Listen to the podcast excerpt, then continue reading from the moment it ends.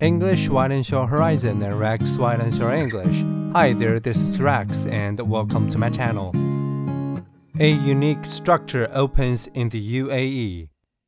The Abrahamic Family House, an interfaith center that comprises a Christian church, a synagogue, and a mosque, opens on Wednesday on Saadiyat Island in the United Arab Emirates.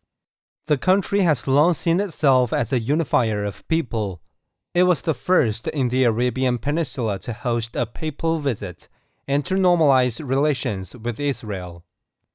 The Abrahamic Center has been created by Sir David Adjaye, an Anglo Ghanaian architect who also designed the Ghana National Cathedral in Accra and the National Museum of African American History and Culture in Washington, D.C. Its three buildings sit within an enclosed garden that will serve as a meeting space for the UAE's different religious communities.